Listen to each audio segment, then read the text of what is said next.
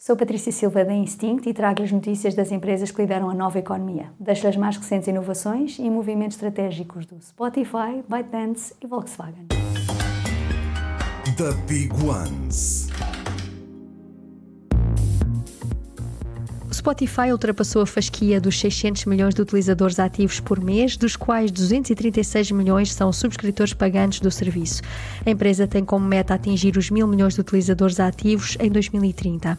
O Spotify anunciou também a renovação do acordo com o podcaster Joe Rogan, que prevê a partilha de receitas geradas na venda de anúncios.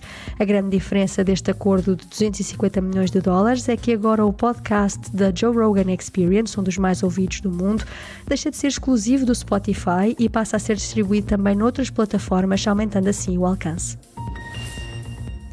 A ByteDance, dona do TikTok, está a apostar na inteligência artificial generativa com quatro aplicações lançadas fora da China. Somando já milhões de downloads, as aplicações TTAI, ChipChop e Coase têm como alvo a criação e partilha de chatbots. A ByteDance lançou também a Bagel Bell, que gera histórias de ficção interativas que se adaptam com base nas escolhas dos leitores.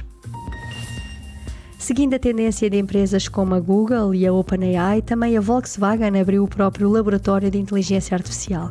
Como seria de esperar, a nova empresa vai estar focada em inovações na área da mobilidade e o objetivo é tornar os carros da Volkswagen mais inteligentes. Através do AI Lab, o fabricante alemão pretende também colaborar com empresas tecnológicas. Super Toast by Instinct.